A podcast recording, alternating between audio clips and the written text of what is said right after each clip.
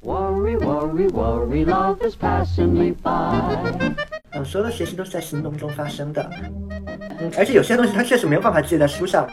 有很多你们无法想象的那些坑。做产品是真的可能会亏钱的。各位听众朋友，大家好，欢迎收听《空无一物》，我是米索。这是一档由三个无业游民发起的播客节目。今天我们要讨论的话题是：从蛋壳爆雷事件，我们能学到什么？那这个话题的发起者呢，是我们的小白。来，小白，简单说一下，你为什么今天会突然呃想要去聊蛋壳公寓爆雷这件事情？嗯，其实这个源自于我看了呃公众号晚点发的一篇文章，嗯就讲到这个蛋壳公寓这个暴雷的事件，它是影响到了很多面嘛，因为它的那个标题就是一场冒险游戏，然后全社会来买单。那首先我认为它是一个值得聊的话题，而且呃，你看它是一家上市公司，但是它对仍然出现了这样的问题，而且波及面那么广。嗯嗯，所以我当下倒不是我觉得从我的专业角度可以，嗯可以对它做出什么多深刻的一个解读。我觉得这个商业商业评论已经做得很好了，不需要我们来做这个。我觉得是由这件事情触发出来的很多思考，嗯就是对于创业者的一些一些启发，然后对于消费者一些启发。嗯啊，我们可以从中学到一个教训。啊，嗯我觉得这可能是更加值得聊的，所以我就把它拿出来了。嗯，OK。呃，海晨，你当时看到晚点的这篇文章和报道的时候，你自己有什么感觉？嗯，就这么说吧，就是我在看的时候，我就其实想起来，我之前在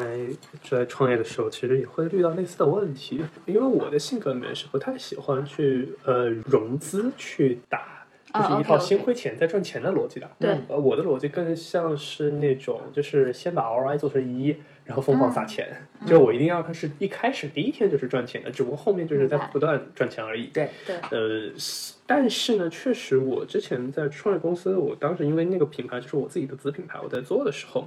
我就会发现我在做的时候也可能也得像蛋壳那样去思考，嗯，因为逻辑是这样，就是。那件事情让我去年十月份过得非常的痛苦。我我不是一直很喜欢带一些钱和那个嗯棋子就互相玩你玩嘛，嗯我对就会发现那套逻辑就确实是非常凶猛的打法，能把我打得死去活来。嗯 OK，就是我我其实找了另外一个朋友和我攻防演练，嗯，就是他很快的，因为他可能早期先烧了一波钱，就是他圈住了更多的用户，他就能跟供应商谈一下更好的价格。是。然后，尤其是这个体量上去了以后，它的整个推广费用又会降低明，然后这个时候我就玩不下去了，我会被一直按在下面打。嗯，对，那可能就是因为我在早期整个在增长上面增长的不如他那么狠，嗯，对，嗯然后就会导致这个游戏就会挂掉。所以我其实到后来我自己在看一些新的生意的时候，我尽可能在这个阶段都会选择不是这么玩的生意。但确实，你要把我放到那个场上，我也只能那么玩。嗯，对，这样的这样的声音，明在白我在我听起来就是那种会有避免不开的厮杀和血战的哎那一类的生意。对， 这类生意，呃，似乎是属于那种，就我们说供应链那种要垂直整合的嘛，是要做一整条的。是我我不知道我的这个判断对不对，它是不是这样？这样的生意才会这样。我觉得很多生意其实都会迎来竞争，嗯，但只不过就是因为这个可能机会比较大，大家已经很早的都在这个局里面，而且大家会发现这个局里面只有呃赢家能通吃，嗯呃，所以就会很恐怖。因为如果说是一些极度分散的市场，其实就是每个人都吃不到对方的时候，反正大家就一年反正都几千万，对然，后开开心心，然后就这么过下去了。就很多举个例子啊，呃，像什么钢结构啦，就是你听起来非常奇怪的妖异的产业，环保的包装产业，反正就是说江浙那边很多这种厂，嗯呃，就就一年就这么大，甚至还你现在还能听到什么中古时代做 POS 机的，嗯呃，就是包括那种提款机、点钞机的，点钞机到现在其实都还活得很好的，别人嗯对对，就是这就是两个截然不同的一个生态了。嗯对，因为这个我其实想起来一个听起来很很没有关联，但是我觉得很好玩的一个生意，是昨天晚上我我昨天不是昨天跟你在大悦城嘛，然后嗯我,、我后来回家的时候，我在车上和一个师傅在聊，他在玩传奇的私服，就、嗯就那个传奇，哦，我知道，你你暴知露道年龄了。嗯嗯， 对，因为这是个上古时代的游戏，嗯，是的，但传奇就是大家都觉得传奇就已经好像已经是个非常老旧的游戏，应该没有对人玩，对但其实这波人其实玩的可多了，而且氪金氪的相当厉害。啊，呃，就可能我们现在听到的什么《刺客信条》啊，或者说《全面战争》啊，或者说《使命召唤》这种大的游戏，但反而其实我们去算，对于那老板来说，谁赚钱还真不一定。是对，啊然后但是我想说的不是说呃这个生意本身，而是说我在说的是竞争。歌剧，就是其实这个生意的赚钱模式，你听起来会非常非常有意思。就是它其实就在前端，像那个贪玩蓝月，就是那个补贴的打广告那哦个，就疯狂投广告。懂懂懂，然后呢，这个时候就相当于他们他们他们在玩的时候，他大概给我估了个数哈，不一定准，就大概他告诉我是一天开两个区，然后呢，差不多一个月就六十个区嘛，人很快就满了，对以后投放就投满了。嗯，然后呢，他会做另外一件事情，每段时间会把两个区合成一个区。嗯，啊，这是什么意思呢？是因为像传奇这种游戏，就是每个区都有个行会老大，你把两个区合在一起，大家就会要打，嗯，然后大家要争谁是新的老大。是，俩区合并了，然后呢，这个时候打赢的方法非常简单，就是氪金啊，嗯就充钱嘛，就谁的装备好，谁谁赢的概率就比较大。然后呢，就一充差不多就是充十几万，你你充的多，你又会有更好的武器。而且你想想，就是说它会是这样的呀。举个例子，现在有两个区，两个区二二区和一区合成一个区，然后下个月其实是三区和四区合成的。举个例子，三点五区和一区又要合并，嗯就相当于就是养蛊嘛。就是本身已经是很强壮的虫子了，结果懂又现在又把它丢在一嗯起，这样就会大家就会冲的越来越多。嗯对，就这个游戏就是这样子。所以你想想，就是说，如果我们是蛋壳的创始人，我们何尝又不是明年一只非常强壮的虫子？嗯，对，嗯是，嗯，这个我倒是让我想到了，呃，我朋友的一个创业案例，他做的也是长租公寓的生意，但是他的那个规模没有那么大，也在北京。呃，那我不方便去透露他的品牌，至少现在还是活得还不错。嗯嗯， 你刚说的不是你朋哦友，呃，对对对，大概是一六年的这个，哦，嗯，前男友，对对，前前前前前男友，对对对。然后，呃，蛋壳应该是二零一五年开始的，然后那时候掀起了整一个的长租公寓的风潮。然后呢，他是一六年创业做的长租公寓的生意，那包括他当时的整个的。呃，为什么我会了解这单生意？是当他当时整个的 BD 当时也给我看了，嗯、呃，然后我也基本上就是有帮他去改过 BD。那就 BD 那个里面的材料呃啊，对吧对对，所以我大概知道长租公寓当时的那个状态是很不错的。嗯因为嗯、整个的市场你可以说整个趋势什么都很 OK。嗯，然后呢，他当时做的是一个就是北京，你可以理解为大概呃亦庄那一块，嗯，呃，相对来说应该是五环以外的生意。嗯，对，是在那一块呃去做一个布局。然后那边呢，他他一一次性的拿下了几个小区，然后跟那些呃小区的那些房东去签协议，同时他这边就作为中介嘛，你就是买家市场和卖家市场你都得兼顾。那所以其实这当中你可以思考一下，就是从那个小的案例来讲，它会牵扯到哪几方啊、第一就是装修队需要吧，对吧？嗯那第二是什么呢？就是呃你需要去跟房东去谈，是谈合作，呃，然后第三就是 C 端的那个客户嘛。嗯那你想晚点这篇文章，为什么他说是整个的社会在陪玩？即便他就是当时那个前男友他做的生意已经是这么小了，嗯，那他们的那些牵扯到的合作方都很多了，嗯就一堆的事情，明明就是。这么小体量的，就几个小区的事情，那作为创业者来说，他真的是忙到爆炸。嗯哦，所以其实其实那段亲密关系，其实谈都不能叫亲密关系，就谈的很很糟心。是因为你在跟一个创业者谈恋爱，你其实本质上来说，在这段感情当中，你只能看他忙，疯狂的忙，然后然后加加上我当时也，嗯、也也毕业的那种状态，就是其实懂得也很少，然后能帮上忙也比较少。那所以其实，在我看了他的整一套的那个 BD 的时候，我其实能够感知到这当中会存在的几个风险点。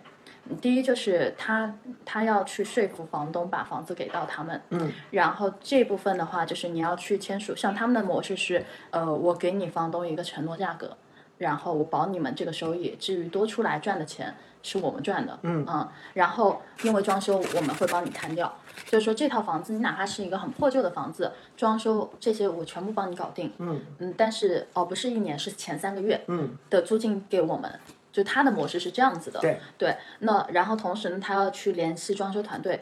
他当时告诉我的思维是，别人在赚那个利润，是那个租客的和那个房东之间的利润差，对不对？他的那个利润源来自于哪里？他的利润源来自于装修。嗯 嗯嗯，就是当时有一个数据是他给到我的，比如你是链家的人，然后因为链家和那个我爱我家他们都有长租公寓嘛，一个叫相遇，一个叫自如，对吧？那这两个模式也是，呃，你把房子给我，然后我去找装修团队来帮你装装修。但是，比如你那个链家这边拿到的一一台洗衣机的价格可能是，呃，我举个例子，一千二，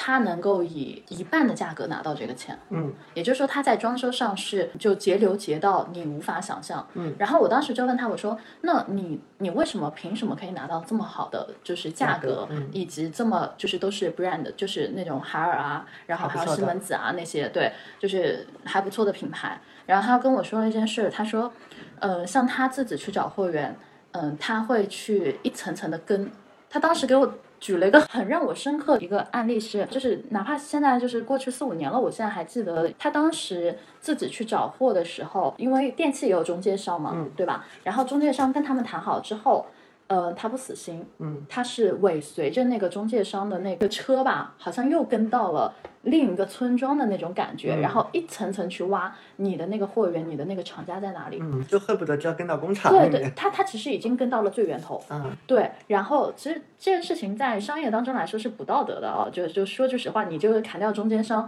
然后你直接拿那个货源嘛。但对他而言，就是他需要压缩成本，是而他的那个成本就来自于说我如果能找到源头的话，我直接和源头谈，然后我又走量，那为什么源头厂家不不愿意和我合作呢？那对当然是愿意。嗯，这这成本其实很高嘛。那对对对，嗯，也许在一个小规模这样讲是 OK 的。那但真的要是能做到像像蛋壳像那单克这样种绝还对不还蛮行。难的。所以嗯刚才海晨也说，好像有些生意它就是没办法，它就是要靠规模。对，靠靠规模起量，然后包括它的确就除了电器那块，也拿到了类似于无印良品的那那种家居的代工厂的那个源头，所以你你会发现说它的整个的布局也好，调性也好，就整个装修的风格，嗯、是非常 OK 的。而且因为他当时让我估价嘛，说你你猜一下这个房子它整体的装修我花多少钱？是因为我当时也去看嘛，然后我后来估了一个数，他说不是，他报给我的数字是我估数的三分之一。嗯那你就想他这当中产生的那个三分之二的利润在哪里？嗯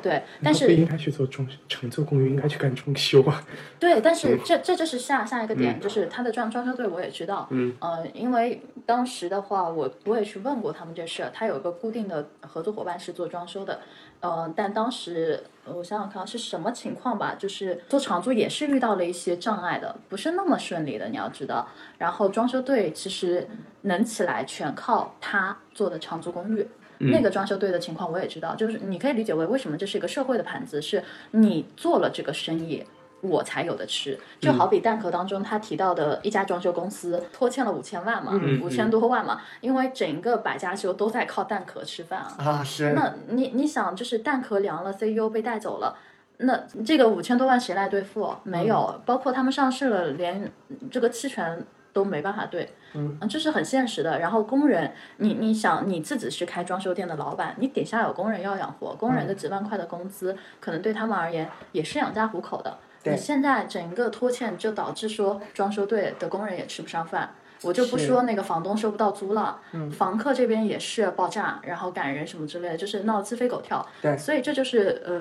他提到的说，为什么是社会在给你买单？因为当你规模做大了，你就这么多的城市，而且有很多的都是核心城市，嗯然后覆盖这么多打工者，是，你的打工者什么身份都有，不管你是租客也好，还是你是在这个长租公寓当房东的也好，二房东还有对，然后还有就是那个装修工，其实对他们而言，他的那个风险都是很高的。当时那个朋友他为什么能够跑起来，是因为这当中有很多你们根本无法想象的那些坑。我刚刚说的那只是他装修的一个模式的思路，就是他靠装修赚钱，你可以理解为，嗯，那还有一个什么点呢？是他当时跟我说了一件事儿，就是他们拿小区的时候是有地头蛇的，也就是说，你如果想要去占掉那个盘子。你还得跟那个，就小区物业他不会放人的，他不会放你进去，哪怕你是链家也是嗯也好，还是呃什么我爱我家也好，他们是不放人的。然后他为什么能够进去，是因为当地有保护关系。嗯，当然这个话题比较敏感啊，就是这、这个我们需要去，我不会去透露是哪里的，对对，但是就不在北京城内。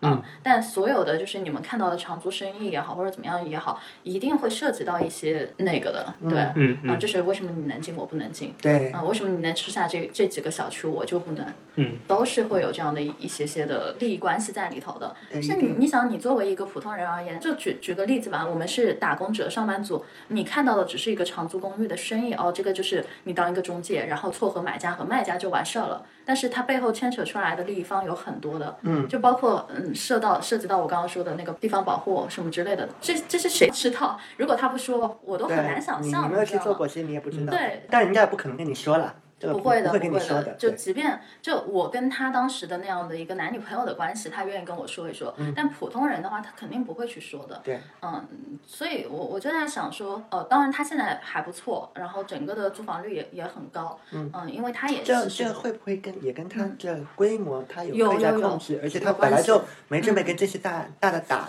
有一点对，关而系且他还蛮聪明的一点是，第一，他规模小嘛，就是不容易被盯上。嗯。然后第二就是我我刚刚说的有有自己的那个圈子，嗯，呃那那一块就是我只要守好我这个地盘就 OK 了，你也都这么理解。然后第三是他比较聪明的是，他会跟呃小区的那个物业，还有就是还有小区的那些超市商家做合作，那这个就是营销层次的方法了。就比如说塑料袋，他会刻上他自己的 logo 和电话。因为你要知道，就是经常去小区购买啊什么之类的嗯人，他小区老板就会给塑料袋嘛。那塑料袋上如果是有某某公寓的一些情况的话，那自然你要租房，哎，你可能就觉得，哎，我可以去租他们家，或者说更有有利于宣传嘛。嗯，对，所以其实这也是他比较呃资质的一点，就是在宣传渠道上呃去做的一些功夫。所以其实严格来说，他只要把那个地方的盘子吃掉就好了，而且根据他的利润来说的话，几百万吧，嗯嗯，这就是其实活得很好了，而且他也能养活团队。这次的疫情，我看他朋友圈还搞了很多箱口罩，然后做公益嘛，就是捐啊什么之类的，就以他公寓的名义。那这个公寓品牌的名义嘛，那那你就知道人家活的是还不错，嗯对，至少他没有被盯上，至少就是大家可能觉得，哎，蛋壳这桩事情爆出来之后，长租公寓是不是就是嗯不 OK 的，或者这商业模式是跑不通的？对其实未必，嗯，对，只是对在我看看你来，规只是模这一个规模的问题，以及你这个对对对盘子你有没有控住嘛？对就刚才呃听你讲的时候，我重新再翻了一下晚点的那一篇文章，嗯嗯，希望这文章他们之后能还能在里面就有一个小标题叫“高层在冒火，基层在玩啊，火是”的，隔啊、断。嗯因为它涉及到它涉及到那个人了嘛，涉及到公司里面的这个人，那这个就勾起了我的兴趣点。那我就很想很想知道，从人的角度来讲，他们内部是不是出了一些管理上的问题？因为嗯公司一大就容易出现管理问题。然后刚才就里面有几段话就抓到我的眼球，嗯，就说这个 CEO 他性格非常果断，爱冒险。就定好目标就不轻易放弃，然后是一个能打的人，然后这里应该是一个好事情吧。但他就是说在内部他缺乏这个制约，然后管理风格是很强势的，然后没弹性，然后读错方向很容易满盘皆输。对，对，包括我看到，就他跟好像下属一些一些聊天的这个内容，就我可能会有个预观，因为我也不认识他。嗯，就这这其实还是一个蛮典型的一个失败案例和失败模式的，就是老板非常强，但下面的人没有被充分调动起来。嗯啊，这然后这个会出现几个 bug 啊。那第一个 bug 是，其实公司越大，对于对于这种核心团队的修炼要求是非常的高的。嗯嗯嗯，然后具体到他们是在一个高竞争的行业里面，那其实已经有最前沿的 paper 已经告诉我们，那在这个行业里面对人的要求就是不但要高智商，而且还要高情商。嗯，而且而且因为它就是一个。嗯，可能会有很不大很多不确定性的一个行业。呃，如果不是那无所谓，你就高智商、疯狂竞争，然后没有什么情商也 OK。嗯但嗯，说句实在的，就这边的看到这个描述，我就既没有看到特别高情商，也没有看到嗯特别高智商。那造成一个问题就是，嗯、你的这个团队不够强，那面对这种变化时候，其实你的弹性就会变差。嗯嗯，而且提到这个 CEO 这边，我看到的一个表现是因为他的这个强势的风格没有做修正，其实会让他自己处在一个非常孤立无援的一个状态里面。嗯嗯第一，没有办法让下属说真话；第二，也没有办法赶快把把你的这个下属带起来，能够能够在关键的时候给你堵上，因为 CEO 不是万能的嘛，你需要下面人给你堵上。嗯，对我觉得，所以这个在我看起来，从这个角度来看，基本上就再一次，嗯，踩中了一个一个失败的一个模板，是嗯我会把它放在类似我的那个什么失败案例库里面。 ，OK，嗯去看的，就包括我看了很多细节，我我觉得，就如果我坐在那边，我一定会反问他的。就比如说这个文章里面有写到，就他们也会讨论一些风控的问题，比如说怎么应对员工腐败，嗯，对对对，然后有员工会说可以实行什么连坐制度、红线原则等等等等，就列举了一些大公司的做法。嗯然后 CEO 就反问了一句，说这些原则做法有用吗？就大公司都在这么干，但它还是会存在腐败问题啊。嗯对，那如果我在那边，我也会反问，嗯是大公司在用，而且效果也没有大家想的百分之百那么好，那嗯所以就可以不要了吗？嗯，对，啊，那既然它效果都没有那么好，大公司更应还该在要用，啊那嗯那指的是为什么呢？嗯，对吧？对我这我其实就很想提类似这样的问题，对，所以我觉得从人员上来看，嗯，我觉得这几乎就是几个因素共同综合导致这个社会会变成这个样子，就是嗯哼因为你的这个赛道的关系，你是而且你要有奔着上市去嘛，那你要嗯嗯必须得做大，但是做大那对你的这种管理的这个能力的要求，对是，你核心团队这个智商嗯还有形象的要求，那那只能是指数型的这样在增长。是没错，嗯所以这个还蛮难的。对，而且包括这当中，就是他文章当中提到一个细节嘛，就是说的北京的隔断，它的那个法律政策已经出来，就一九年出来的，但是这个老板还是说你们就这么做，就这么上，然嗯后把隔断上了，后果我来承担。他不能承担这个后果。是，就是在我看来，这是很不负责任的一句话，而不是是你当带头大哥的那种很义气的那种话对。因为你你在跟谁玩啊？你你想明白，就是人家的政策都已经摆在这里了，你还硬上，我觉得。在这件事情上，我我我不去评判他这个人，就我只评判他这个当时行的为决策。嗯，嗯，因为我们说所有的东西，你最后创业能不能成功，都是因为创始人的决策能力嗯导致的。那你的决策在在这种情况下，就在我们看来是很严重的大事上，你用这样的一个方式去做了一个很简单的决策，嗯之后暴雷，我觉得就是这是正常的。对，嗯，但这里我觉得还有一个点，嗯，是因为因为这是一单篇的报道，对，嗯，我们没有看过更多的哦事没情，错所以我当们然会有一个观测的差异。因为我刚刚想起来，这个状态非常像什么呢？嗯就像就像可能像努尔哈赤从东北起了兵，那明朝政府是禁止大家造反的，对不对？嗯那努尔哈赤就跟所有的部将说，就是出了出了问题我担呗。嗯，那最后就爆发了萨尔虎嘛。那萨尔虎败了，就像那就像。这蛋壳就爆雷了，对不对？那大家对可能确实会用成败去论它，是，但如但很不幸的就是萨尔虎成了呗，把明朝就举个例子，就是说如果说这个生意成了的话，那可能故事又是另外一个故事。就像我当时在看小黄车的故事，嗯，就像小黄车当时在一八年上半年的时候，大家的报道还是很好的，下半年你就会发现它又会说出很多问题，这些问题不可能说在一八年、一七年不存在，对不对？其实，所以就是说，我自己在看这种报道的时候，我会还蛮谨慎的一点，就是说，呃，我一般来说，我我会很少对这种事情做直接的评价，是，嗯而是我会去带入我自己的生意，我会去想啊，哪些东西我能够去习得。嗯那呃呃，但我会比较少去评价人，是因为我的预期是这个。就如果把我放在这个位置上，可对能我一样还的做不了他这个事当儿。然，嗯当然，对，嗯明就是白举个例子，就像真的我要去起这么一个盘，哎，我我会刚刚在我一直在想，可能就是我连犯这个傻逼错误的机会都没有。是对。其实我当时看到这这个第一个反应是，呃，第一我我不在意评判这个事情本身，我对我可能只是在我的乐趣，仅仅是在于分析它以及它嗯对触发的呃一系列联想啊、同时我也很快把我带入了进去一下，嗯我会想，如果是我的话，我压根儿就不会踏入这个生意，嗯原因在于我会提前想到后面的这一堆事情，以及在这件事情上我充分的认怂，就是在一个需要做垂直整合的一个领域，而且它一旦出事儿会影响到这么大面的这个情况下，我不认为我能够担得了这样的责任，嗯我也不认为我有这样的一个能力，是啊，或者说我我觉得我的能力应该放在别的地方，我压根儿就不会碰这个生意，是，就包括我自己现在在看生意对的方向的时候，我都还在做一些比较谨慎的生意吧。嗯，对，其实嗯，是我觉得就是真的开始做这种类型的生意，包括像可能去从政，嗯，我记得我有一次跟你们去聊过这个点，我那一刻如果说真的要开始做这种生意，或者说去从政的那一刻，我就要当做我自己已经死掉了。嗯，对，那个因为那个状态是很不一样的，你基本上得全身心的把你自己投入这个搏斗，才可能会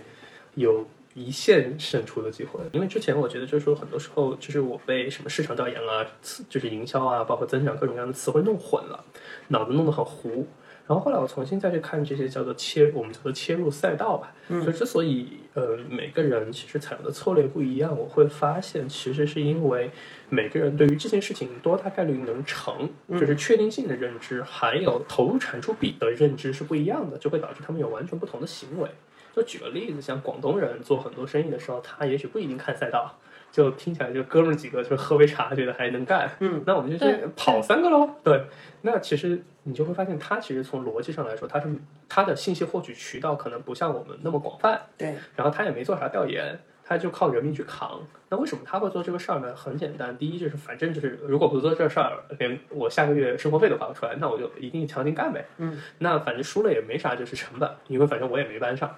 那这个时候对他来说，他就会倾向于最短平快的逻辑，就是实事而不是调研。但可能对于这些其实做的很好、背景很好的创业者，那如果说我不去做一件相对来说回报比较大的事情，我去上班一年赚也能赚个几百万，也不行不好嘛。嗯那所以这个时候他就一定会去，如果说你要去权衡，就一个非常确定的几百万，那对应的东西是什么？是，对，那就对应的是一个就是非常高的增长，然后有一定的概率成，有一定的概率不成。那大家其实在做的就是说，一方面把饼做大，一方面尽可能让饼变成真的。是，而且就是因为它的投产比，所有的投产比计算是我计算我的投入，反正我每天的二十二十四个小时减八个小时睡觉都是十六个小时，嗯上班也是这么多，然后创业也是这么多，那十六个小时嘛，对吧？那损失如果说这笔钱不是那种就是说我自己先得投几百万的，而是说就是嗯一些时候是投资人先出，当然现在每个人不一样，也许那个年代是投资人都出，那这个时候就是除了。嗯，我的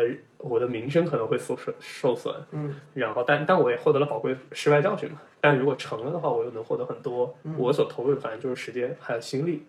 其实也听起来还就对他来说是一个还确实很经济的一个决策。是，对，因为他如果真的就是亏亏让他直接背几个亿，那就和罗永浩一样，那可能他的逻辑又不一样。对，但但是我会发现，他在决策的时候有一个问题啊，或者说嗯会去踏入去做这样事情的人。啊，某种意义上讲，大家在计算能力、算术能力都还 OK，就是算 ROI 什么都算得很清楚的。对，呃，但往往是在，嗯、对于这种不可逆的风险，它其实估计是不太不太足的。就是万一说这个事儿最后不成的话，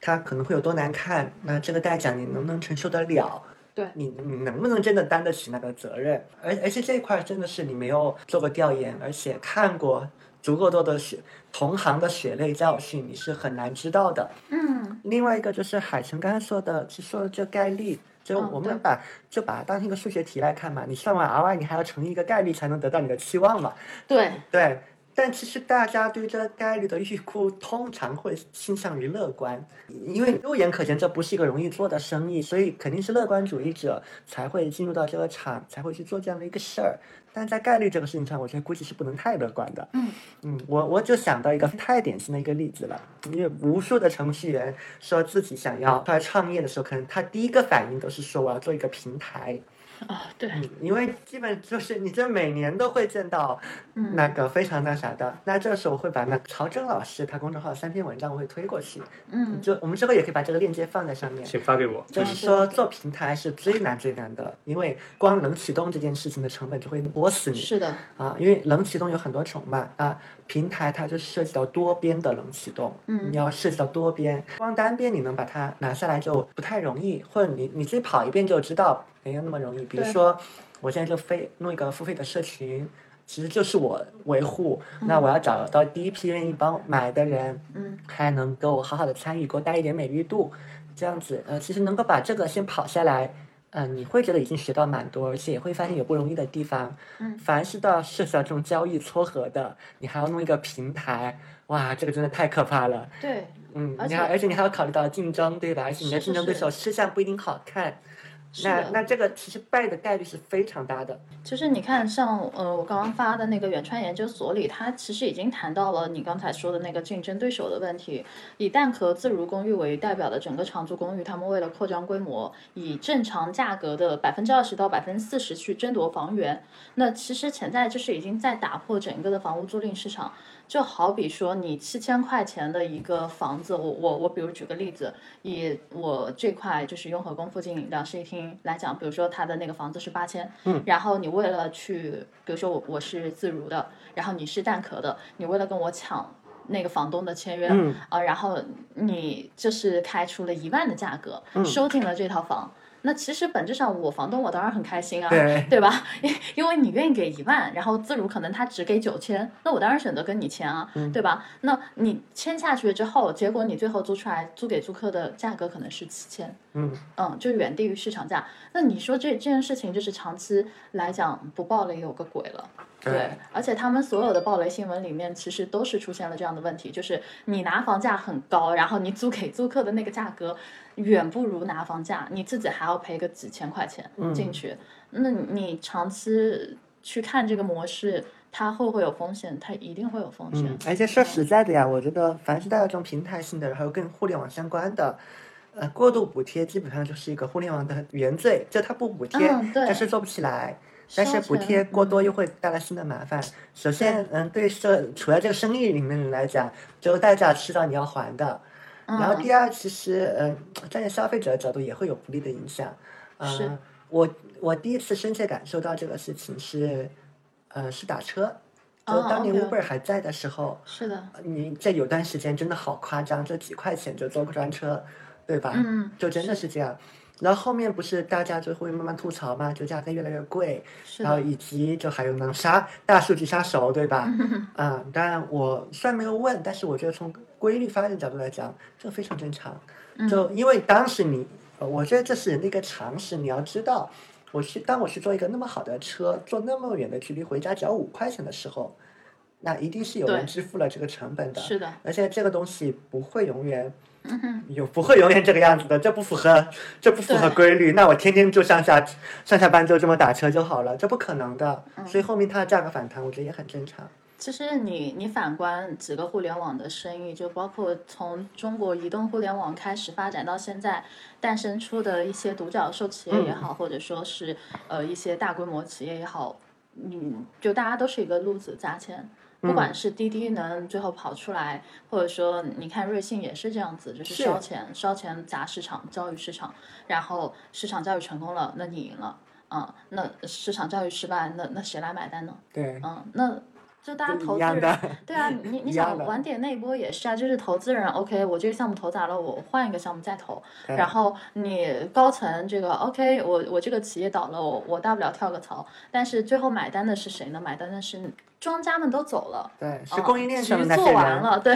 倒霉，局做完了，然后局做做砸了，嗯那最后谁来填单？是工资发不出的是谁，然后被驱赶的是谁。嗯所以其实你就看到蛋壳的这个新闻，我觉得也不光是一个整个的模式的探讨，而而更多的是一种社会现象。就我不能说中国的按照这个模式去长期做那个。呃，我们说经济的发展也好，或者说互联网现在起来高速发展也好，嗯、长期来看当然是 OK 的，只是说这当中诞生出了很多大量的我们说商业模式吧，嗯，它是良性的还是恶性的？其实我我对于这件事情是是打一个问号的，而且包括其实，在远川这篇谈蛋壳的文章当中，他其实有谈到那个我爱我家之前有个总裁是总裁还是董事我忘了，就是嗯那胡锦嗯胡锦辉对对对，他其实，在那个一八年还是什么时候就开始就辞职了，嗯然后这个人我还知道一点点，对，嗯那他辞职其实也是因为当时我爱我家不是推出了一个长租公寓品牌叫那个相遇嘛，嗯对，就是那个猫头鹰的东西。然后呢，他推出了这个东西之后，其实胡锦辉就来了一句，他说，嗯，他觉得，嗯，中国的这个长租公寓一半起码都会爆嗯，，不可持续，应该嗯就是对跟对 P 都 to 会 P 陆类续似吧？嗯，而且会比 P to B，、呃，就他的话是一定比 P to P 的暴雷还要再厉害。嗯嗯，那所以你看，嗯，对，应验了。是，就是你看，就是就这种人常年玩地产都有这样的一个洞察在里头，其实你就不难去发现。对，我我觉得这个好像就得出了一个呃，对于创业者似乎是一个呃，或或者说身在其中的供应商也好，或者或者一个嗯消费者也好，有一个有一个 insight，有个洞察是可以带走的，就是。我觉得在就是说在盛世嘛，就在对环境比较好的情况下，其实大家都会偏向于过度乐观，而且有人就是跳出来预警嘛，就说一些不好听的，大家都会倾向于无视。但这件事情，其实你要真的得出一个理性的一个判断的话，那就是要把这个事情拉在足够的时间线上去看，要看它的历史嘛。你你其实会发现这些事情，它都是在历史上是能找到一些相似的一个状况的。你就就比如说所有的平台类型的，就不是在出租房屋的这个领域，那就在别的领域。其实之前大家也不是没有看到过，比如说专车，但也倒了很多。嗯，嗯，然后比如说那个那个出行，所有就就还有欧当年欧托的那一坨嘛，那对是只要插上欧托这个概念的那一坨，那一坨生意其实都是当、呃如果你你看公众号有记忆的，你去翻一翻最早的那个文章，那嗯些在盛世的时候是怎么去说这些各种好、哎，各种厉害，害、各种营销案例、各种成功案例来，然后哎你怎现么在推都行，啊现在已经糊到你就你都 压根儿不知不记得还有那么一个东西在了。嗯是是是，对，那中间到底发生了什么？其实嗯也许行业不一样，但是它的那个模式和它翻车的那个点是有共性的。嗯，哎，其实这个让我想到了一个还蛮有意思的点，就是，呃，你知道做投资他们分好几卦嘛，嗯就是有些人看投资就是看大盘，就是整个基本面，呃，然后他不会去针对于某家公司进行一个特殊的呃研究或之类的是。然后有些投资者他是会对于自己长期消费的东西会很看好，是，嗯，比如说我经常用的就是电动车，嗯，那最近不是电动车的股票疯狂的涨嘛？那他可能自己就是这个用户，所以他是。比如说特斯拉的车嗯主，那么他就会对于特斯拉整个的模式很看好，以至于看好整个电动车新能源行业。嗯，然后还有一些投资者，他的那个投资思路可能就是要细致到说，我必须要去把整个行业能调研到的所有数据拿出来，嗯然后行业当中的龙头三家，然后把数据抽出来，然后嗯我再对去看。还有比较极端的，比如我亲自去干活，对，哦，对，我觉得这这个个是有好，必要的，因为有些东西你调研不到。对对对比对如说对台面下他不能说的一些东西，对对对，你看蛋壳上市了，严格来说你也可以去买它的股票啊，嗯但是 现在的问题就是，你看上市没多久就爆了， 对，对，所以其实我觉得本质上就投资这个东西也非常考验你对于整个的，不管是宏观市场还是微观市场的一个眼光吧。对嗯，就包括海晨那个思路也可以，嗯那个我嗯觉会得有个负反馈，就是说，因为可能你摔过的坑足够多，这个时候啊就会导致你看啥玩意儿都会有问题。我可以给你补充一嗯个，就是呃，你知道就是在呃阿里，我知道的一个真实的数据啊，比如说你是阿里的高层，或者是嗯往往不愿意腾讯的高层，呃往往不愿意自己买自己家的股票，很嗯神我奇理解，对对我觉得对，很很合理。嗯就像之所以我后来偏向于整套就偏 LP 的逻辑，可能我最近我也在想，可能是就是就是我因为我意识到这套逻辑的局限性啊，嗯嗯，但是就在很长的一段时间，其实底层的动力就是因为我真的觉得我自己看不准。嗯，啊，OK，道理我都知道，就是你你如果买拼多多、买茅台都都都能成，嗯嗯，包括明白蒙牛伊利，因为但是就举个例子，我自己做过奶，嗯我知道蒙牛伊利它大概是怎么去赚钱的，我也知道坑点。一旦嗯 if 你知道这个坑点在，你就不敢买。啊， 嗯，对，就举个例子，我就知道啊，其实那如果我看到这个东西，我就一定会在思考，就是不是说它上扬的股价，然后我在想，哎，它的奶源最近会不会出一个政策会打死它？嗯，对，就是你你脑子里面思考的东西会很不一样，但是你要知道，就是这个玩意儿有一个就是价格和价值的分离，嗯，就会导致就是也许你判断的价值上确实有了问题，但价格就是有滞后嘛，对然后呢可能显得你像个傻子，所以呢这个时候，嗯，就很难做，对，对，我我对这个事情的解法是这样子的啊，当然这我这个我不是站在投资的这个角度来讲啊，嗯嗯，是我的一个习惯，嗯，或者说我们从兵法的角度来讲好了，嗯我会去看大的王国，呃，因为看历史嘛，会看大的王国的这个兴衰，在生意上你一定会去看这些特别大，至少目前还成功的这种。嗯嗯这种上市公司大型的，它是怎么怎么一步步过来的？是哪有哪些是曾经很辉煌，嗯后来灭亡掉了？那这是一类我会看的，是大的王国；还有一类就是特别小的。嗯那这个反映在那个生意上，都是一些家族的公司。嗯看嗯，看他们是怎么做到，以及呃，其实有的时候很很好玩的一点，就是在一些很明显的肉眼可见的利益之前，他们不要，嗯他们做一些感觉就特别傻的一个决定，那他们的那个逻辑是怎样，然后事后看。当时那个判断合不合理？嗯，因为我觉得在这件事情上，就是就是真的是立场决定脑袋，啊，是因为两两种嘛，因为很多做家族的，呃，不管因什么原因，就是想不想被绑架也好，嗯或者是嗯我们要的就是这种小而美也好，是啊、就是跟要做上市的那种，他的立场是不太一样的。它就会发展出完全不一样的。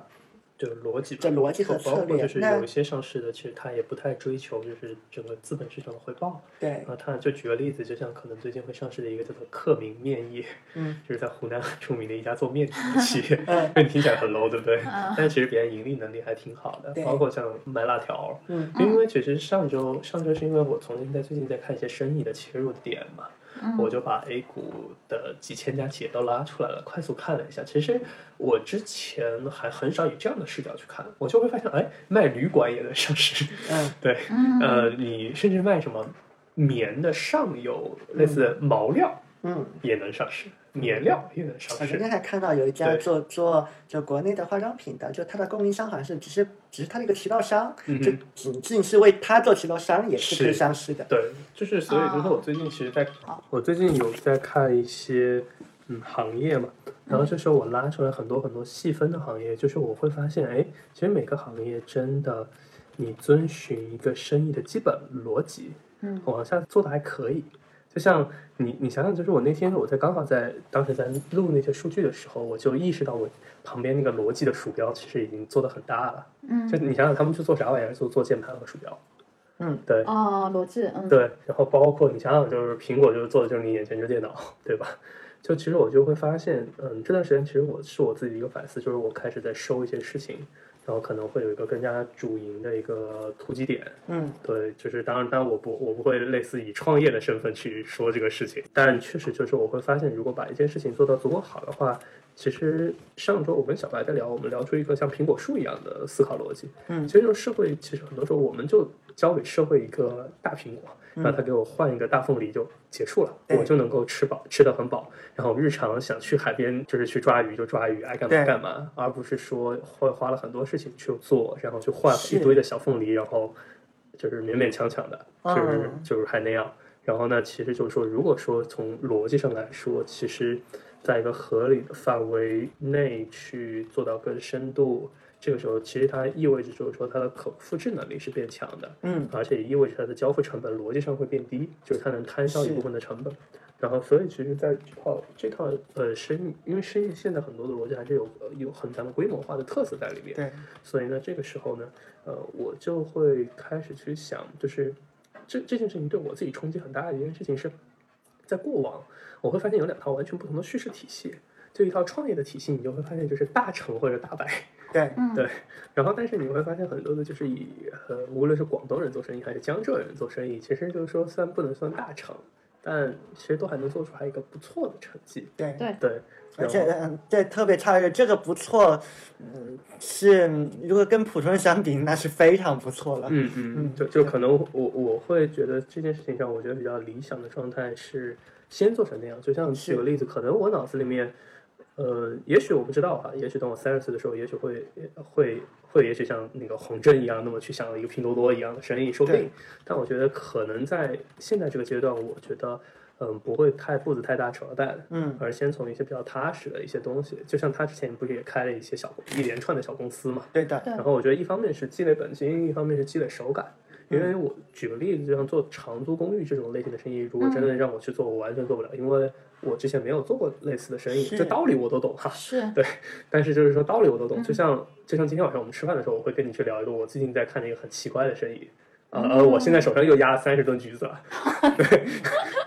你真的是果农 啊！你干脆对去做农业算了，我嗯，对。然后呢，这个时候我就会发现很多在具体实操的时候，很多东西你不会就是不会嘛，你是，就得从新开始去学。然后，那其实就是任何的学习都有成本嘛，所以呢，就会导致就是确实很多时候人能做的事情非常有限。我最近其实在反思，就是每个人的屁股不同，会导致他的那个做生意的方式也会不同。是的就像我们刚刚说的，就是那种背景很好的那种，就是创业者，因为他的机会成本很高，嗯所以呢，这个时候他就可能得去做一个就是回报率很高的事情。那回报率很高的事情，大家都不是傻子嘛风险，大很家大大家就一起来做呗。就是对首先风险会变高，而且因为都很赚钱嘛，所以大家都来，竞争度也会变高。对，就打法就一定最后会变成那个打法。嗯，那如果说大家可能对自己的预期，要么就没啥预期，比如比如说就是呃一些就是白手起家的，或者说就富二代，哎对但是不缺钱无所谓。那其实他们的模式有可能又会是一个不一样的状态。嗯，对，刚刚跟海生在想这个时候，我我脑中想的是这样：如果假设是我我要创一个这样像蛋壳这样的一个公司，它是一个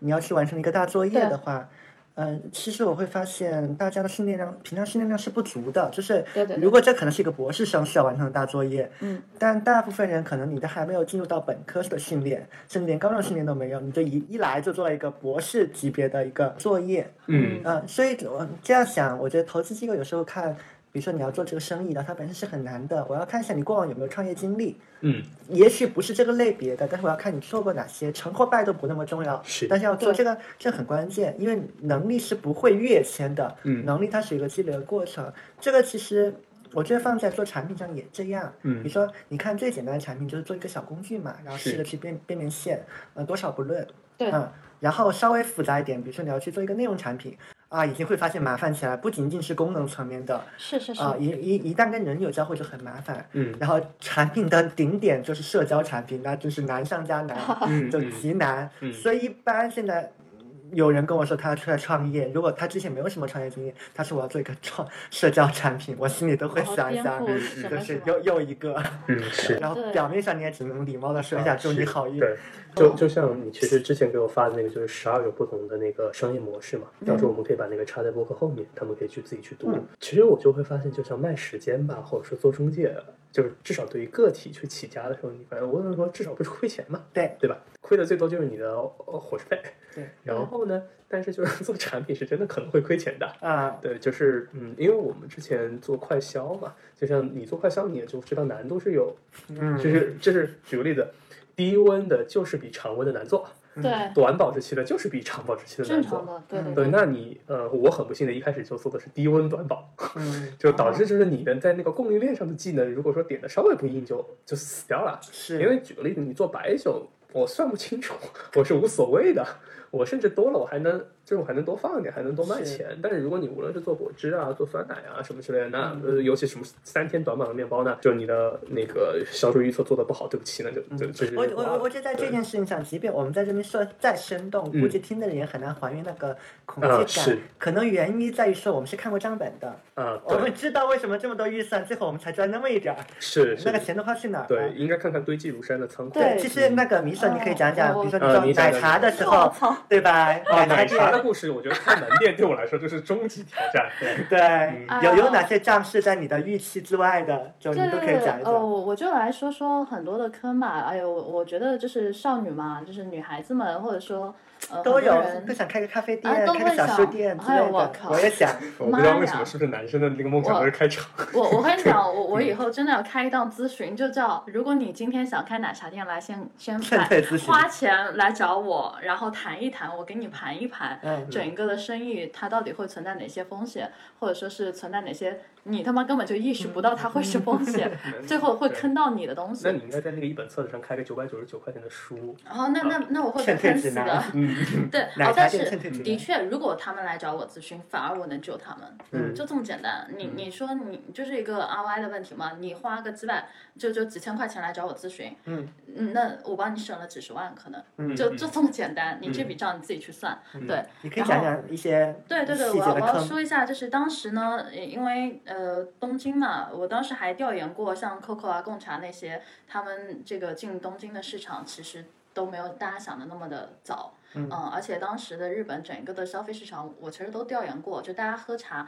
然后奶茶这种东西很少出现，大家更多的是喝纯茶，就是嗯你肯定知道，就是东皮啊那些地方卖的都是那种纯茶，不不没有糖的，对的啊，，所以其实对于我而言，我当时去的时候还蛮不适应的，因为中国什么冰红茶什么都是加糖的，对不嗯对？然后奶茶遍地飞，呃然后直到 COCO 和那个呃贡茶两家台湾的品牌，呃，还有还有一个叫春水堂，然后啊也算春水是一个比较呃，对，是一个台湾品牌，但是一个日本人带进去的，呃，因为他在台湾喝了觉得不错，那么把这个引入了日本。嗯、整个你就你就会发现，哎，他们刚进来，然后这个市场是有空间的，哎，呃，然后呢，你那时候去布局的话，就是肯定是有的赚的。对，就带着个非常乐观的心态。对对对，而且我当时还去调查过，就跟海城做的事情一样的，就是涩谷，因为我住涩谷附近嘛，涩谷那边那个十字路口的附近有一家 COCO，然后就开在街角。哇靠，那真的是排队的人山人海，我还去喝过好几次，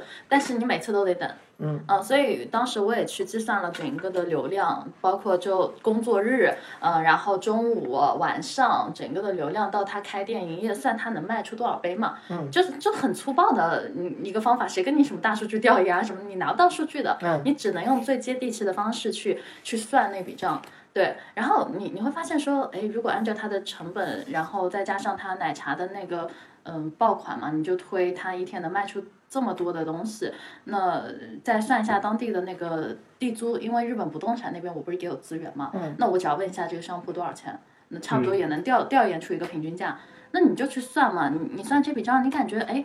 肯定是赚钱的，对，而且对应该账面应该是不差的。对对对对对，呃虽然我嗯你你知道涩谷那地方拿商铺其实很难拿的，嗯非常难拿，大家就是竞争很强。那没办法，后来我们是就是在那个高铁马场，我当时选商铺也是一个很麻烦的事情嘛。然后就是在高铁马场那边，因为它语言学校很多，然后留学生也很多。那我觉得对于华人而言，这个东西已经习惯了。呃，那我如果是在那边的话，应该来说还 OK。那当时嗯选址，光选址其实你就要思考很多的问题，一楼还是二楼？一楼、二楼差一倍的价格。嗯但是呢，说句实话，如果现在让我选，我会选择一楼，嗯因为真的是流量问题，你二楼就会一个漏斗模型嘛，就是你就会漏掉一大半的人。嗯嗯，嗯就是人都是有多性的，你而且二楼很不显眼，就对招牌什么都很不显眼，你只能靠网络的宣传去打量。嗯，那那其实，在选址上你就要花很多的心思，然后你选的好和不好，它还会带来两种不一样的结果。那光选址这一块，你就要踩很多的坑。嗯选完了之后，你是不是要装修？嗯，装修你怎么谈？嗯，我光三个中央空调，我跟那个老板砍价就是一百多万日元，嗯这光三个中央空调哎，而且就是嗯就没办法，日本就是很贵，嗯一天工人钱你要不要给他？几个工人啊，对吧？然后还有就是接各种的电路问题，然后消防的问题，我操，还有就是营业执照的问题，对嗯，然后还有水质检测的问题，一个个部门你给我去跑，对对我我印象中，当时我去你店的时候，我还问了一个一个特别细节，让我印象很深，我就问这个吸管好奇怪呀，你嗯啊为什么对不对对对换一个啊吸管，对这个吧？就是一个嗯小的细节，杯型 M 杯和 L 杯大家都知道不傻。好，杯型问题解决掉之后，你是不是还有吸管问题？那吸管，日本的吸管可贵了，嗯嗯，嗯就是中国的吸管是它的零点零几，嗯我是不是要从淘宝买？好，淘宝买可以啊，没问题。那你的这批货从中国来，你是不是要给我过检测？嗯为什么要过检测？因为你这个吸管是要接触到人嘴里的，嗯，这是日啊本地方的法规要求嘛？嗯是的，是的，就是很严格。如果你台湾可能还还可以啊，对，但是嗯中但大国陆大陆好这边意就思不对 OK 大陆就嗯是不行。嗯然后你光那个检测，我就记得我跑了三次那个检测，先是跟那个呃那边的那个检测的那个检疫员去聊，呃，我要准备哪些材料，然后呃，他说你要把什么什么这个材料的，就是吸管的什么批次，然后呃长短。几厘米，然后还有口径大小什么的，你这些数据全部要给我。然后吸管是什么做的，这些全部要给我。然后给到我之后，然后你还要花几千块钱，嗯，就是一一个吸管哦，检测费用而几且它是千一块人个民一币。个尺寸的，对对对，而且我说那如果说我这个吸管是十，比如说举个例子，我检测的是十二厘米，我说那那如果我要检测十八厘米的话，是可以同同用吗？因为都是一样的材料嘛，嗯我很天真以为是可以同用的。嗯他说这个不行，但凡你只要吸管的口径就是直径出现了呃批差错，或者说你的长度出现了差错，你就必须得重新再检疫。就比如说粗的吸管和细的吸管，你哪怕是厘米数一样，嗯不行，你要再检疫细的吸管。然后比如说你长的吸管和短的吸管，你哪怕是一批厂家出来的，不行，你就是要再检疫。嗯，对，而且一次检疫费几千块人民币，嗯，基本上我我我想了想，基哦，本三上万这。多日元吧。你有多少个规格？就理论上就要搭配多少个规格的吸管，嗯那就要付出多少个规格 我操的检测成本。哦天哪，这还只是一个很小很小很小的细节，我真的是，就是大家千万不要觉得实业生意这么的好做，完全没有，而且最后赚钱的是狼人杀，嗯， 我这这是很现实的一个问题，对因我为我奶茶不是刚需，对我这我就是因为这样的例子听多了，不管是你看商业案例，还是听这种鲜活的故事听多了，我嗯现在会呃会有一个预判，就是其实你看很多商业行现象，你会宽容很多，你是你的会是发的现市场上。啊，你你，但吐槽我还是会吐的，就服嗯务那么差，就这样也还敢来开店，但但是对吐槽还是会吐， 对的对的但是你会发 现他但凡还在那儿杵着没死，那人家都是有本事的， 嗯，是是是，反正我我就说了嘛，就是你后来发现奶茶真的不是赚钱的项目，至少在我的那那次嗯，嗯，呃很最难嗯后。最后赚钱的一定是社交，你涉及到社交场景的才能对赚你钱，。你当时嗯店里面其实赚钱的也不是靠是奶茶玩嘛，啥你靠狼人杀。对对对，嗯你也你也去过我那家店，嗯你知道另一个房间就是乌烟瘴气 的对，房那间。结果那呃环境最差就赚钱最多。嗯对啊，就是你想象一下，一杯奶茶才卖几百日元，嗯但是一个狼人杀一个人就得收到一千日元以上，嗯如果你通宵的话，还得再加钱。嗯，那但是你通宵玩狼人杀，哦，有有有有有，这是是吗当时设置另一个价格的体阶，对，所以其实你再去想这个事情，就我现在回回想起来，再去复盘，真正养活我的反而不是所谓的奶茶，不是我嗯理想中的那个东西，嗯那个很美好的愿景。如果我当时没有开那个狼人杀的房间的话，那我可能就死了，死得很惨，而且，嗯对，但最后你能起来的就，就反而是那个我非常讨厌的那个东西，就是乌烟瘴气的那个那个狼人杀，嗯因为狼人杀一局就十六个人，然后呢，大家就是尤其是留学生，他们的那个社交需求是很迫切的。是嗯然后那你想，他平时上完学了也没地方去，他能去哪里呢？然后那个地方就成了他的一个 social 的场合。嗯，而且狼人杀这个东西就是会让人上瘾啊，你你天天玩都可以，但是你奶茶天喝你会腻。会，嗯，但是但是你玩狼人杀再点杯奶茶，这个需求就顺了，嗯所以到最后你你又发现，就是你要做的事情跟你最后养活你的那个东西完全是两码事情，你就开始很怀疑自我，而且你你要想的是，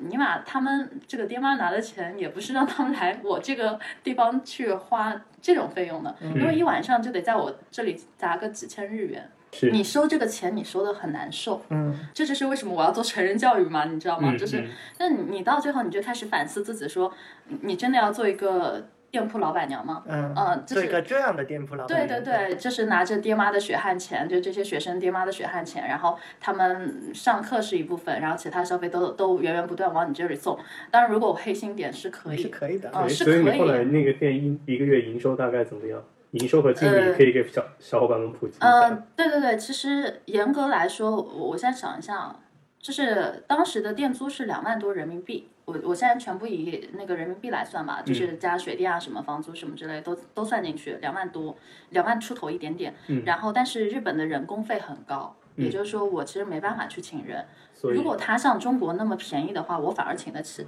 你就想一个小时六十块人民币，你如果请个人六八四八，一天我算五百块钱人民币吧。嗯，那你你一个月你也得在这个人上花多少钱？你想想看，嗯，啊、就算我一个月三三六十八，呃，四百八三五十五，就是一万五左右了。嗯，你一个人就要花一万五哎，拜托，所以我请得起吗？我请不起，我只能自己来，自己来的下场就是我被店捆死啊，嗯就是请个人我就负债了，不请人我就赚钱，你就这么想吗？对最后最后所以就是就是省下来全都给我发工资，对，所以最后就只能赚一对啊两万块钱吧。对啊，这是很很微弱的，是你能够养自己，但问题就是你你没有办法去请个人长期在那里，嗯，因为如果这样的话，你一个店的支出起码五万，对啊，因为我觉得这样就是这是一个最最关键的问题，就相当于你获得了很多宝贵的教训，嗯是啊，但是你人又被拖在那里，导致你的教训是没有办法变现。对对对对，嗯所以所以当时我就意识到这个问题，应而该且。。是当时边做的时候边直播，然后给大家讲你们城内的坑 哎，我可能还靠自媒体赚赚钱呢，对嗯我靠！对，对，当时我我我太笨了，我应该还玩 YouTube 啊什么之类的。那这样其实这样告诉大啊家玩不要抖音开啊奶什么茶店，对嗯对，就是每天直播，大家大家就会知道你整个的那个状态是怎么样子的。就是，而且我当时还有个最大的教训是什么呢？就是你人一旦被很多的繁琐性的事物给绑住的时候，你是没有时间思考的。对我我非常我觉得可这怕个也是所有线下生意，呃，我觉得它天然可怕的一个地方，不嗯仅仅是对 CEO，也包括在里面的人。就即便我们刚刚说他需要高智商、高情商人嘛，嗯呃，但因为你做的就是接触到线下，一接触到线下就繁琐，嗯嗯包括我觉得民宿也是这样，就你已经规划好了所有的事情，嗯或者说今天我想规划一下，一会儿房客又说这边又出什么幺蛾子了，嗯对对然后对那边供应商又是什么问题了，就它会有很多不可预测的这种临时的事情发是啊生。，永远都会有一些奇怪的，就像我之前做就像什么车子掉水里啦，对，就还啊有这事儿，要对，爆炸了，对，嗯，我觉得就是我说句非常实在的事，就是很多就是一开始大学毕业也好，或者说大学时期就在接触互联网行业的人，有时候为什么说不接地气，就是会因低估为这个，嗯，他们就瞧不上一些生意的时候，其实本质上是因为真的自己没有去就卷起裤腿下泥地干活，所以他们会对于很多东西都有一种不切实际的，嗯，怎么说呢，就是评价。在里头，或者说是会随意去判断一个呃行业，或者是说，我觉得就是你之前说的那个 book smart，嗯，对 book 对 smart 对它本身也没有什么问题，就你的推论可能是对的，但是你会少掉一些信息，少掉一些信息，因为它是在 book 上面得不到，嗯对它对只对，能那 street smart 人就他没多书，但是他有很多他有经 experience，验，对，嗯，而且有些东西他确实没有办法记在书上，就书上不会写，是的。就是我的吸管，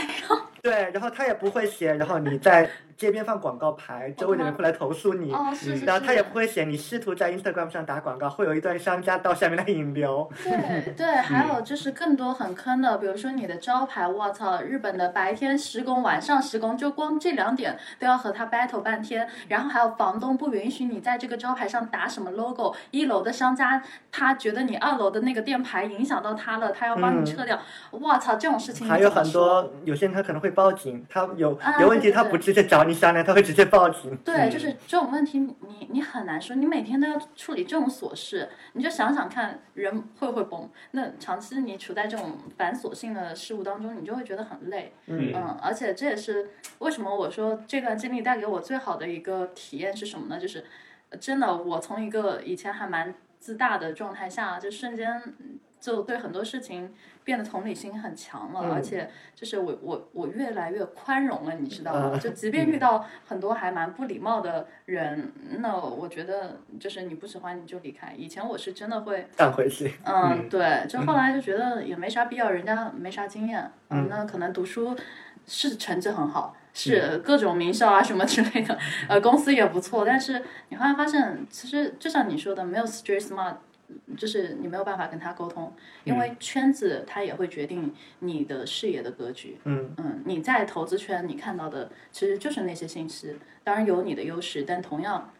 你长期做一个实业什么的，你看到的也是你那个圈子的东西。嗯，就好比呃，我我再举个很不恰当的例子，就是呃，我我我算是杭州人嘛，呃，不是算啊，我是杭州人，对， 算是然后算杭州人呃，嗯杭州人他有一个问题啊，我不是说冒犯大家，就是呃，我先黑一把我自己，我们家里人就是这样的一个情况。呃，我姐她知道我可能想要就是让我爸妈，嗯、类似于去，因为我不是想要在上海买房嘛，然后呢，她又说。她说多少人想要进杭州，杭州现在多香啊，什么之类的，你们还要想着出去。嗯，那那你就因为她从来没有离开过杭州，我能理解，而且她的那个户口也是杭州主城区的户口，嗯，就是我们从小也在那个主城区长大，就导致说现在杭州发展的很好，也成了引入城市啊等等。那么就是大家就会听到你是杭州人，可能就会觉得啊你是杭州人啊，就是有一种那种你懂吗？嗯那我觉得我姐可能也是这种状态，不是说吐槽我姐啊，就就说一下那个思维的问题，但是。我就跟我爸妈说了一个很现实的问题，我说你去问一下杭州户口好拿还是上海户口好拿？嗯我我就摆出这么一点，但是对他们而言，他们其实是不太了解的，就是我姐也不知道这些信息，因为她所有能接触到的信息就是周围人在告诉她杭州各种好，你是杭州人什么的，我很羡慕你啊之类的那种状态。那她在长期这样的一个状态下生存，她她没有办法去往外看，嗯嗯，而且她平时也不太看我的东西的，嗯这是所以要要解决这样的一个办法，就说，嗯，我们说避免自大嘛，是呃，或者说避免现代大学什么各种各样的，嗯，风潮效应还是什么 whatever，嗯、对我我就觉得是还你会圈你会子你的你的你的信息会被现在的圈子给锁死，对对对对，嗯，就是你要破圈，真的要破破圈，然后破出这个茧。呃，其实我我能想到的最好方式就是，嘿，你知道，你知道你是有这样的一个圈圈在的，嗯，然后打破这个圈圈，可能唯一的方式，这真的是要主动的触达到那个地面，然后要跟找到在那个场的人，跟他发生真诚的对话，对对对，嗯这可能真的是唯一的方式，因为比如说啊，今天我们如果真后你感兴趣，我嗯们要自己要去做一个常做的生意，我不认为说，嗯，我们看看晚点的报道或者 看看别对家的报道，我们就能真正的学到对我们有有实战意义的东西。不行的，你一定还是要去找。还在藏的，还要找找蛋壳的人，找已经败过的人，对或者正在出问题的人，要去聊到底发生了什么。嗯就你们原本初心是怎么想的，目标是什么，你们做了什么，对，是当时的假设是什么，后面来看为什么又不行了？嗯，对我觉得得得去了解这些。对，而且其实就像嗯，真的上手干和你只是谈理论，就比如说聊聊天啊，然后分析分析啊是不一样的。嗯嗯，这就好比。呃，我以前也是，就写写报道、做做记者那种行业。嗯你真让我上手干，我学再多经营学，也会发现就是这两个回东西事两两回两事码事。啊嗯嗯，这里可以跟大家普及一个嗯教练的一个基本常识，就呃每个职业他看世界会有不一样的世界观嘛，那教练这个工作也是。我们其中一个很重要的世界观是，嗯、所有的学习都是在行动中发生的。呃，你我们所谓的各种学习，包括你们现在在听播客，嗯包括看书，包括跟牛人聊，是包括甚至观察，嗯呃，顶多只能做到知道。是，呃，从知道到还还没说到做到呢，只是说从知道到真正理解，嗯都必须要行动。只有通过嗯行动是得到了反馈，你才知道你是不是真的理解了。嗯，嗯，OK OK，那这期的话我们也聊的差不多了，嗯就今天就先到这里结束了。好，好呀拜，好拜嗯突然，拜拜。拜拜。拜拜拜拜。